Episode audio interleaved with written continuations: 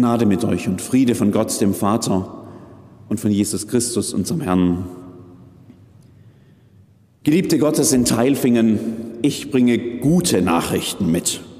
Und das können wir brauchen in dieser Zeit, wo die Nachrichten immer schlecht zu sein scheinen, wo wir von Krieg hören und Not und Zerstörung, von Flucht und Leid, wo in Europa das passiert, was wir längst überwunden zu haben glaubten, wo uns das Herz schwer wird über dem Leid der Menschen in der Ukraine, über denen, die in Russland von einem machtsüchtigen Diktator in einen Krieg hineingezwungen werden und über uns selbst, wenn uns die Angst umtreibt, wo das wohl alles hinführen wird. Gute Nachrichten, sehr gute Nachrichten sogar. Hört her, heute ist der Tag des Heils. Noch einmal, heute ist der Tag des Heils. Dazu ist erschienen der Sohn Gottes, dass er die Werke des Teufels zerstöre. Auch wenn wir gerade ganz viel anderes hören, ist das die Wirklichkeit, die hinter allem steht. Dazu ist erschienen der Sohn Gottes, dass er die Werke des Teufels zerstöre. Heute ist der Tag des Heils. Oder wie Paulus bereits in diesem zweiten Korintherbrief viel ausführlicher geschrieben hat, ist jemand in Christus, so ist er eine neue Kreatur. Das Alte ist vergangen, siehe, Neues ist geworden.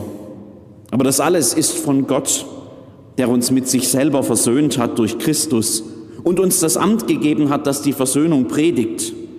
Denn Gott war in Christus und versöhnte die Welt mit sich selber und rechnete ihnen ihre Sünden nicht zu und hat unter uns aufgerichtet das Wort von der Versöhnung.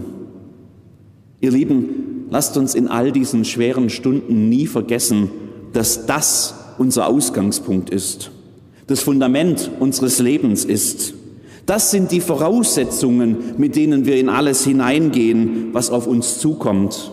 Wir sind versöhnt mit Gott.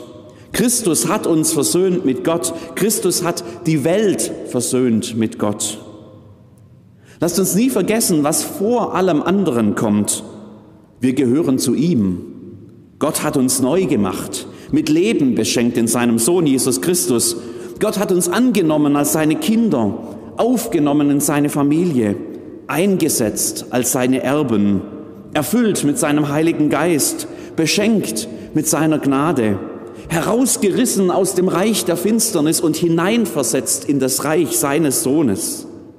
Lasst uns nie vergessen, dass Christus gekommen ist und die Tür weit aufgestoßen hat zum Reich Gottes für uns, dass er uns gelöst hat aus den Fesseln von Sünde und Gericht und unsere Füße auf weiten Raum stellt.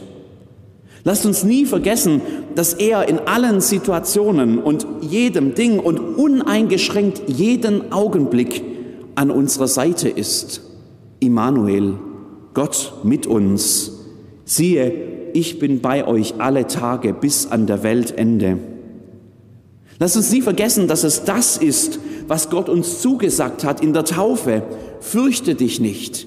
Ich habe dich erlöst. Ich habe dich bei deinem Namen gerufen. Du bist mein. Lasst uns nie vergessen, dass es das ist, woran uns immer wieder erinnert im gemeinsamen Abendmahl, auch heute Morgen in diesem Gottesdienst, wofür er selbst steht, mit seinem Leben gegeben für uns, Christi Leib für dich gegeben, nimm und iss vom Brot des Lebens. Christi Blut für dich vergossen, nimm und trink vom Kelch des Heils. Lass uns nie vergessen, wir sind Kinder des Evangeliums, der guten Nachricht. Dazu ist erschienen der Sohn Gottes, dass er die Werke des Teufels zerstöre. Und heute ist der Tag des Heils. Das ist der Ausgangspunkt, geliebte Gotteskinder in Teilfingen. Und wir tun gut daran, uns heute daran erinnern zu lassen, damit wir, wie der Apostel schreibt, nicht vergeblich die Gnade Gottes empfangen. Und wenn ich heute mit dieser guten Nachricht vor euch stehe und wenn ich sie hineinrufe mitten in die schlechten Nachrichten unserer Tage, dann geht es mir nicht um ein billiges Aufpushen der Moral, so eine Art Motivationsrede, wie man sie vielleicht für eine Sportmannschaft halten würde, vor dem entscheidenden Spiel oder auch einem Trupp Soldaten vor dem Beginn der Schlacht. Es geht nicht um ein billiges Halleluja-Christentum, das sich der Realität der Welt verweigert und sich in eine immer jubelnde Triumphspiritualität zurückzieht, um das Grauen der Wirklichkeit nicht mehr sehen zu müssen. Es gibt nichts schön zu reden. Wir stehen mittendrin in der Realität der Welt. Keiner weiß das besser als der Apostel, der hier an die Korinther schreibt. Was der nicht schon hat alles mitmachen müssen. Geschlagen, verfolgt, ausgelacht, ausgepeitscht, ins Gefängnis gesteckt, gesteinigt, für tot gehalten und liegen gelassen. Glaub mir, das ist kein Wohlstandsapostel, der uns hier anredet. Der hat alles von dem, was er hier aufzählt, am eigenen Leib erfahren. Bedrängnis und Not, Angst und Schläge, Gefängnis, Aufruhr und Mühe, alles. Nein, man kann sie nicht wegreden, die grausamen Wahrheiten dieser Welt. Und man kann sich auch nicht hinter irgendeinem geistlichen Triumphzug verstecken. Im Gegenteil, wer noch den Text vom letzten Sonntag Estomihi im Ohr hat, der weiß, dass unser Jesus uns zur Nachfolge ruft, und zwar mitten hinein in all das. Wer mir nachfolgen will, der nehme sein Kreuz auf sich. Es gibt nicht nur gute Nachrichten, es gibt sogar ganz viele schlechte, auch für Menschen, die Jesus von Herzen nachfolgen wollen, manchmal sogar gerade für die. Wer mir nachfolgen will, der nehme sein Kreuz auf sich. Aber es gibt die gute Nachricht die eine gute Nachricht, von der wir herkommen und immer und für immer herkommen werden, wenn wir Jesus auf diesem Weg folgen. Dazu ist erschienen der Sohn Gottes, dass er die Werke des Teufels zerstöre. Und heute ist der Tag des Heils. Wir sind Kinder des Evangeliums. Das macht die Welt nicht automatisch gut und angenehm, aber es ändert vielleicht unsere Perspektive auf das, was uns begegnet. Da steckt ganz viel Vergewisserung drin und Glaubenskraft wenn wir auf das vertrauen, was wir von Gott schon haben und was uns keiner nehmen kann. Wir sind Kinder des Evangeliums. Aber da steckt noch mehr drin. Und genau das ist die Herausforderung dieser Ermahnung, die wir heute sicher auch wieder hören müssen. Dieses Evangelium ist für uns Gottes Kraft und Gnadenquelle. Dieses Evangelium ist für uns aber auch Verantwortung und Aufgabe. Hört noch einmal, was Paulus bereits gesagt hat in seinem Brief. So sind wir nun Botschafter an Christi Stadt. Denn Gott ermahnt durch uns. So bitten wir nun an Christi Stadt, lasst euch versöhnen mit Gott. Denn er hat den, der von keiner Sünde wusste, für uns zur Sünde gemacht, auf dass wir in ihm die Gerechtigkeit würden, die vor Gott gilt. Wir sind Kinder des Evangeliums, wir sind Botschafter Christi. Denn die gute Nachricht gilt ja nicht nur uns. Wenn Gott in Christus die Welt mit sich versöhnt hat, dann sind da doch alle gemeint. Die ganze Welt. Die ganze Welt muss es hören. Und gerade jetzt in dieser Flut von schlechten Nachrichten brauchen wir das alle doch ganz dringend. Diese eine gute Nachricht, die alles ganz wesentlich verändert. Wir sind Botschafter Christi. Das ist Herausforderung genug in guten Zeiten, in einer Mehrheitskultur mit wohlwollenden, kirchlich geprägten Menschen in Friedenszeiten und in freundschaftlichen Beziehungen, in Bedrängnis und Not, Angst und Schlägen, in Gefängnis, in Aufruhr und Mühe, in Kriegszeiten, da nimmt es noch einmal ganz andere Dimensionen an. In allem erweisen wir uns als Diener Gottes, weiß ein Paulus zu berichten. Und ich kann gar nicht anders, als ihn zu bewundern und mich zu fragen, wie er das schaffen konnte angesichts aller Widerstände. Ich kann gar nicht anders, als mich zu fragen, ob ich nur zu einem Bruchteil dessen fähig wäre und dankbar zu sein, was das für das viele, was mir in meiner Situation davon erspart geblieben ist. Ich glaube nicht, dass es meine Aufgabe ist, ein zweiter Paulus zu werden. Ich glaube schon, dass mich sein Beispiel anspornen soll in meiner Situation und ja, damit meine ich all das, was gerade uns eben drückt eben auch ein Botschafter Christi zu sein. In allem erweisen wir uns als Diener Gottes. Was das für Paulus damals hieß in seinen Briefen, ist in seinen Briefen und in der Apostelgeschichte ausführlich dokumentiert. Unsere Situation ist heute eine andere. Unsere Herausforderungen heute sehen anders aus als damals. Und die Welt um uns herum hat sich ziemlich verändert seit der römischen Antike. In allem erweisen wir uns als Diener Gottes. Das müssen wir immer wieder neu für uns in unserem Kontext durchbuchstabieren, was das heißt. Die gute Nachricht bleibt dieselbe. Gott bleibt derselbe gestern, heute und in Ewigkeit. Die Liste, die Paulus damals für sich aufzählt, eigentlich, wenn man genau schaut, sind es ja mehrere Listen, die so irgendwie ineinander verschlungen sind. Diese Liste, die uns in diesem Predigtext begegnet, sie lässt sich sicher genauso auf heute übertragen, aber die konkrete Umsetzung ist dann etwas, was wir persönlich für heute neu und passend finden müssen. Große Geduld brauchen gewiss auch wir in Situationen, die sich eben nicht so schnell verändern, wie wir es gerne hätten. Geduld mit anderen, Geduld mit uns selbst und unseren Reaktionen auf das, was uns um, um uns herum passiert. Geduld vielleicht auch mit Gott, den wir immer schnell als den schnellen Wunscherfüller gerne hätten und dessen Wege wir oft nicht verstehen.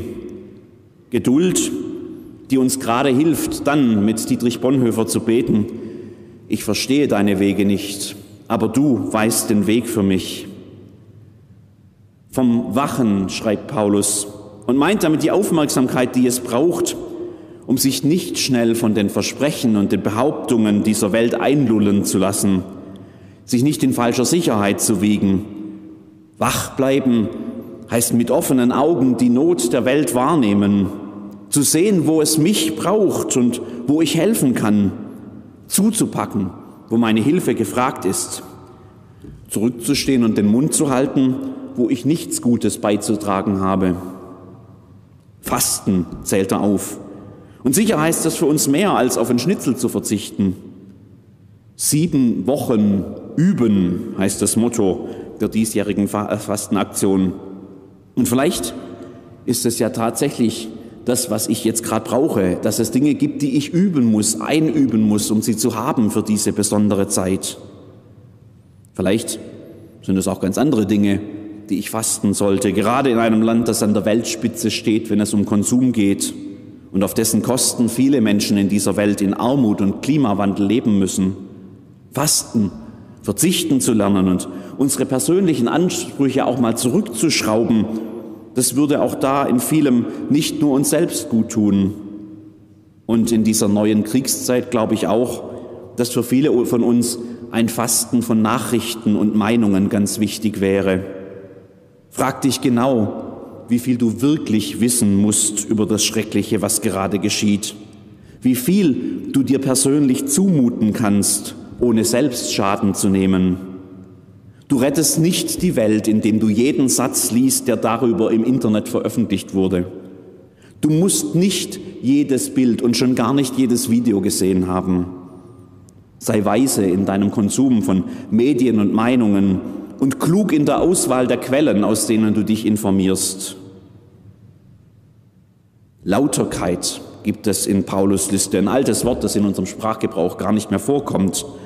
Ungetrübte Reinheit müssten wir vielleicht sagen.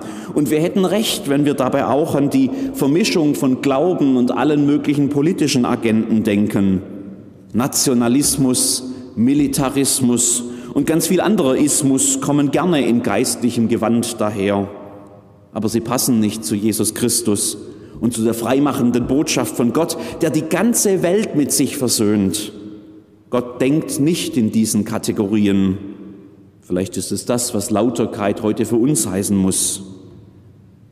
Langmut und Freundlichkeit, ungefärbte Liebe, Gottes Zuwendung gilt allen Menschen, ob sie uns recht sind oder nicht, ob sie unsere Meinung teilen oder nicht, ob sie auf unserer Seite stehen oder nicht. Und ich muss sagen, es schmerzt schon auch mein Herz, wenn in diesen Tagen Menschen die aus den ehemaligen Sowjetrepubliken hierher gezogen sind und bei uns Heimat gefunden haben, unsere Nachbarinnen, Schulkameradinnen, Arbeitskolleginnen, unsere Freundinnen, wenn diesen Menschen plötzlich Ablehnung und Herzenskälte begegnet, wenn allen ohne zu differenzieren unterstellt wird, sie seien irgendwie mit Schuld an Putins Krieg und wären alle glühende Ukraine-Hasser und russisch-nationalistische Putin-Verehrer. Oh, wie wünsche ich uns Langmut und Freundlichkeit und ungefärbte Liebe auch an dieser Stelle. Man könnte noch lange weitermachen in dieser langen Liste des Paulus.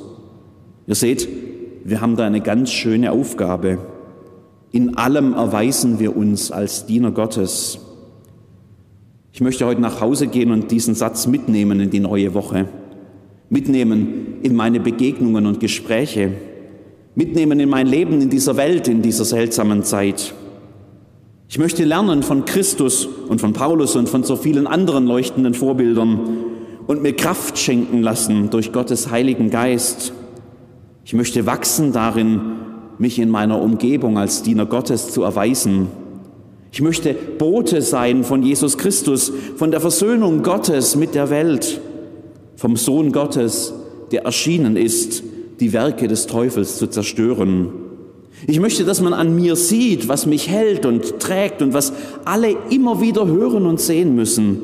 Heute ist der Tag des Heils. Amen.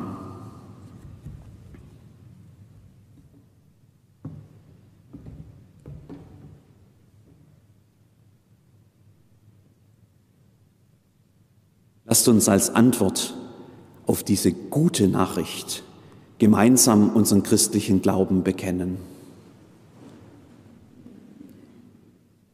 Ich glaube an Gott, den Vater, den Allmächtigen, den Schöpfer des Himmels und der Erde und Jesus Christus, seinen eingeborenen Sohn, unseren Herrn, empfangen durch den Heiligen Geist, geboren von der Jungfrau Maria, gelitten unter Pontius Pilatus, gekreuzigt, gestorben und begraben, hinabgestiegen in das Reich des Todes, am dritten Tage auferstanden von den Toten, aufgefahren in den Himmel, er sitzt zur Rechten Gottes des allmächtigen Vaters.